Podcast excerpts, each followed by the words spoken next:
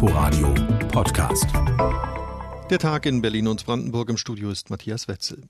Nicht nur Unternehmen und Privatpersonen, auch die Kommunen müssen in diesen Zeiten finanziell unterstützt werden, wenn sie ihre Aufgaben wie bisher erfüllen sollen. In Brandenburg werden Städte und Gemeinden in den kommenden drei Jahren Corona-bedingt etwa 600 Millionen Euro weniger einnehmen.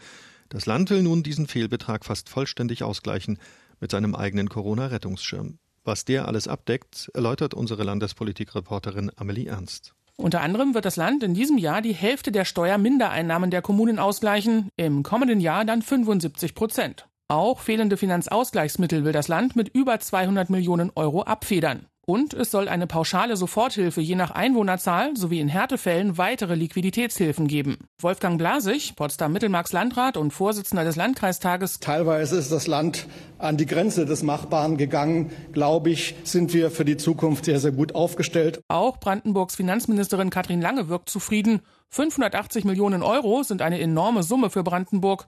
Trotzdem. Die finanzielle Belastung des Landes infolge des kommunalen Rettungsschirms ist erheblich. Es wäre aber unverantwortlich, hier an der falschen Stelle zu sparen. Innenminister Michael Stübgen ist wichtig, dass sich das Land bei den Hilfen für die Kommunen nicht allein auf den Bund verlässt auch wenn der unter anderem die Hälfte der weggefallenen Gewerbesteuern übernehmen will. Dem Ziel, dass der Bund sich daran beteiligt, sind wir etwas näher gekommen. Trotzdem denke ich, steht im Vordergrund unser Signal, dass die Städte und Gemeinden Planungssicherheit haben, und zwar jetzt. Das sei auch für ihn das Wichtigste, sagt Oliver Herrmann, der Vorsitzende des Brandenburger Städte- und Gemeindebundes. Denn dank des Rettungsschirms dürften flächendeckende Haushaltssperren vermieden werden, die Botschaft an die Kommunen müsse sein, investiert in eure Infrastruktur weiterhin und bringt eure Städte und Gemeinden wieder in die Zukunft voran. Weil wenn wir das nicht schaffen, dann werden wir den Schwung, den wir ja gerade in den letzten Jahren vielfach im Lande erlebt haben, möglicherweise verlieren. Und dann sind die Folgen der Pandemie noch viel größer, als wir uns das vielleicht heute noch vorstellen können. Aber klar sei auch, das Land könne nicht alle Einnahmeausfälle ausgleichen. Es wird natürlich Einschnitte geben, ganz klar. Es ist ja nicht so, dass es eine hundertprozentige Kompensation gibt. Aber das, was wir bekommen, ist schon ein ganz erhebliches Stück an Kraft, das wir dann auch entsprechend verwenden können. Entscheidend sei, dass die Kommunen das Geld auch kurzfristig einsetzen könnten. Man vertraue auf die Regierung und auf den Innenminister, denn der verspricht, wir werden diese Hilfen schnell und unbürokratisch ausschütten sagt der Innenminister von Brandenburg Michael Stübgen zum geplanten Rettungsschirm für die Corona-gebeutelten Kommunen. Der Beitrag war von Amelie Ernst. Eigentlich ist es eine Selbstverständlichkeit, dass Menschen nicht benachteiligt werden dürfen, auch wenn sie nicht weiß, nicht heterosexuell oder behindert sind. Eigentlich. Offenbar funktioniert das aber nicht mal in Ämtern und Behörden und darum hat der Senat nun ein Antidiskriminierungsgesetz ins Berliner Abgeordnetenhaus eingebracht und da müsste doch eigentlich die Zustimmung groß sein. Wie die Debatte tatsächlich verlief, hat unsere Reporterin Nina Amin verfolgt. Hautfarbe, Geschlecht, arm oder reich, deswegen darf kein Mensch seitens der Behörden benachteiligt werden. So steht es in dem jetzt beschlossenen Antidiskriminierungsgesetz. Der grüne Justizsenator Dirk Behrendt sagte, für viele Menschen gehöre es zum Alltag, diskriminiert zu werden. Niemand in dieser Stadt sollte sich damit abfinden, wegen seiner Hautfarbe, seines Geschlechts, seiner Behinderung, seiner sexuellen Orientierung, seines sozialen Status oder seines Namens schlechter behandelt zu werden als andere. Stattdessen sollten wir gemeinsam alles daran setzen, Werte wie Respekt, Vielfalt und Freiheit in dieser Gesellschaft zu stärken und zu verteidigen. Mit dem Gesetz hätten diese Menschen nun die Möglichkeit, juristisch gegen Benachteiligung vorzugehen. Beispielsweise, wenn jemand meint, nur aufgrund seiner Hautfarbe von der Polizei kontrolliert zu werden oder aufgrund seines Namens nicht die Stelle in der Verwaltung zu bekommen Scharfe Kritik an dem Gesetz der rot-rot-grünen Koalition kam von der Opposition. Der CDU-Fraktionschef Burkhard Dregger sieht dadurch besonders die Berliner Polizei unter Generalverdacht gestellt. Sie stellen die gesetzliche Vermutung auf, dass Landesbedienstete regelmäßig diskriminieren. Daher wollen Sie von ihnen verlangen, dass sie jederzeit das Gegenteil beweisen. Auch FDP und AfD lehnen das Gesetz ab. Der AfD-Abgeordnete Marc Wallander bezeichnete es als Beamtendiskriminierungsgesetz. Äußert sich ein Beamter im Kollegenkreis kritisch zur Zuwanderung oder zum Islam, ein Disziplinarverfahren wird die Folge sein. Misstrauen und Angst innerhalb der Beamtenschaft wird geschürt. Auf Antrag der AfD wurde namentlich über das Gesetz abgestimmt. Denn auch innerhalb der rot-rot-grünen Koalition ist der Entwurf nicht unumstritten gewesen. Letztendlich hat das Abgeordnetenhaus das Antidiskriminierungsgesetz aber mit einer deutlichen Mehrheit von 86 Ja-Stimmen beschlossen. Der Bericht war von Nina Amin. Zuvor hatte das Abgeordnetenhaus bereits den Nachtragshaushalt für dieses Jahr verabschiedet. Sechs Milliarden Euro neue Schulden sollen demnach gemacht werden, um die Corona-Folgen zu bewältigen.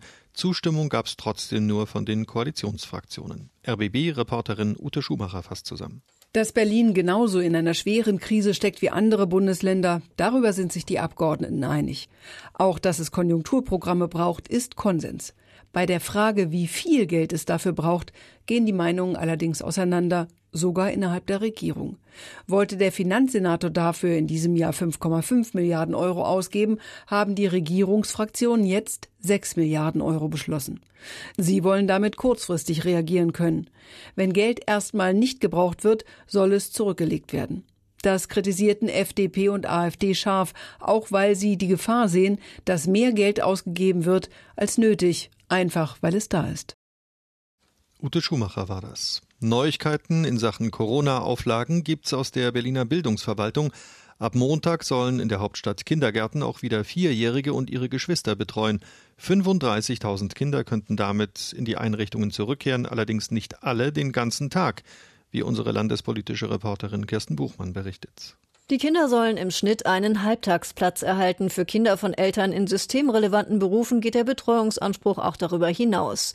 Die Kitas müssen weiter die Hygieneregeln beachten und möglichst stabile Gruppen bilden. Die Gruppengröße ist nicht mehr begrenzt.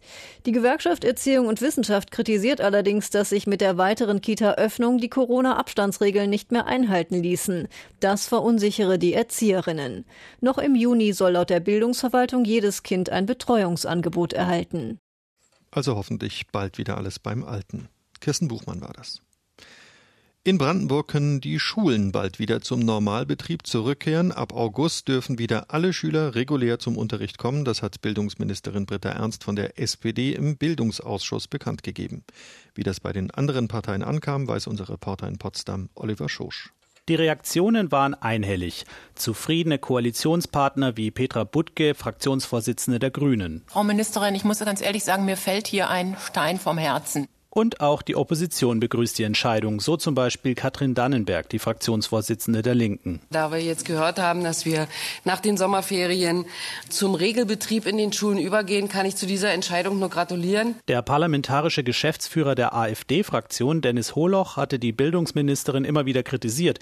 Ihm ging es bei den Lockerungen der Corona-Maßnahme nicht schnell genug. Nichtsdestotrotz freut es mich zu hören, dass doch ein Umdenken im Bildungsministerium in den letzten zwei Wochen stattgefunden hat. Worüber Bildungsministerin Britta Ernst bei der Entscheidungsfindung nachgedacht hat, erklärte sie den Ausschussmitgliedern so. Es gilt ja vieles abzuwägen, das Infektionsgeschehen, aber das Recht auf Bildung ist auch ein wichtiges Grundrecht und wirklich auch ein hohes Gut. Natürlich müsse es ein Schutzkonzept insbesondere für die Schulmitarbeiter geben, so Ernst. Denkbar sei zum Beispiel eine Ausstattung aller Schulen mit Masken, auch an Konzepten für Corona-Tests werde gearbeitet. Und wenn es, wie manche befürchten, im November zu einer weiteren Corona-Welle käme, dann würden betroffene Schulen schnell wieder geschlossen werden, sagt Ernst. Oliver Schosch war das aus Potsdam. Der Flughafen Tegel muss nun doch nicht früher schließen. Das steht inzwischen fest. Grund sind die angekündigten Reiselockerungen. Da wird der alte Standort doch noch gebraucht. In und rund um Tegel ist das natürlich ein emotionales Thema. Unsere Reporterin Silvia Tieks hat sich umgehört, wie man dort auf die Nachricht reagiert. Dieses Geräusch hatte zuletzt Seltenheitswert in Tegel. Sogar dort, wo Wolfgang Ademeit wohnt, in einer sehr kleinen Straße direkt an der Einflugschneise des Flughafens. Wochenlang war es hier. Ja, paradiesisch kann man so mit einem Wort sagen. Aber die Vertreibung aus dem Ruheparadies hat schon begonnen. Also eigentlich seitdem äh, gesagt wurde, der bleibt nun doch offen über den Sommer. Seitdem fliegen die kleinen orangefarbenen Kontrollmaschinen des Flughafens wieder häufiger über seinem Haus. Die großen Verkehrsflieger kommen noch selten. Aber das wird nicht so bleiben. Der Rentner nimmt's Schicksal ergeben. Ist egal, müssen wir mit leben. Ein paar Straßen weiter am Kurt-Schumacher-Platz muss Waltraud erst mal tief seufzen bei der Frage, wie war's denn ohne den Fluglärm? Ach, war herrlich mal.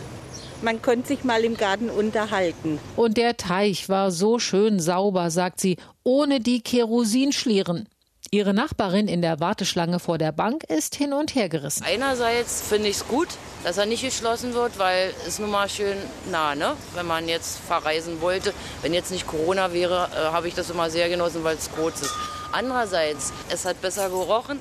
Ja, es, die Luft war wirklich angenehmer. Wenn man abends auf dem Balkon saß, war schon wirklich angenehm. Sicherheitshinweis. Lassen Sie Ihr Gepäck nicht unbeaufsichtigt. Im Flughafen ist zurzeit diese Durchsage das lauteste. Ansonsten Stille. Noch ist kaum einer da. Doch halt, ein Mutter-Sohn-Gespann schlendert durch die leeren Gänge. Auf Abschiedstour, sagt Mutter Heike. Der Plan war so mit dem Ziel, sage ich mal, noch 15.06. schließt der Flughafen. Und äh, ich dachte, ja, bin oft und viele Male hier auch abgeflogen und dachte, oh nee, einmal doch noch mal gucken, einfach so. Wenn er zu ist, kann man es nicht mehr tun. Ne? Viel zu sehen gibt es nicht für sie. Alle Essenstände, Restaurants und Geschäfte haben zu, bis auf Boss. Davor stehen zehn junge Männer Schlange wegen toller Rabatte. Julia vom Flughafen Bodendienstleister Visag ist auch dabei. Sie war heilfroh, dass Tegel wochenlang auf Sparflamme fuhr. Also ein paar Fluggäste schon, aber das war in den letzten Jahren war das war krank. Das sagt jeder, es war krank. Nun hofft sie, dass es in den kommenden Monaten nicht wieder so übervoll wird, wie es in Tegel vor der Pandemie war. Gegenüber im einzig ebenfalls geöffneten Laden PNA sieht die Sache anders aus. Modeverkäuferin Raquel ist überglücklich, dass es weitergeht über den 15. Juni hinaus. Ja, ich finde das gut. Für mich finde ich das gut. Und es würde mich noch mehr freuen, wenn der Flughafen weiter bestehen bleibt. So wird's aber nicht kommen. Nur bis November bleibt Tegel doch noch offen. Inforadio-Reporterin Silvia Tieks war das und das war der Tag in Berlin und Brandenburg nachzuhören wie immer auf inforadio.de und per Inforadio-App. Inforadio Podcast.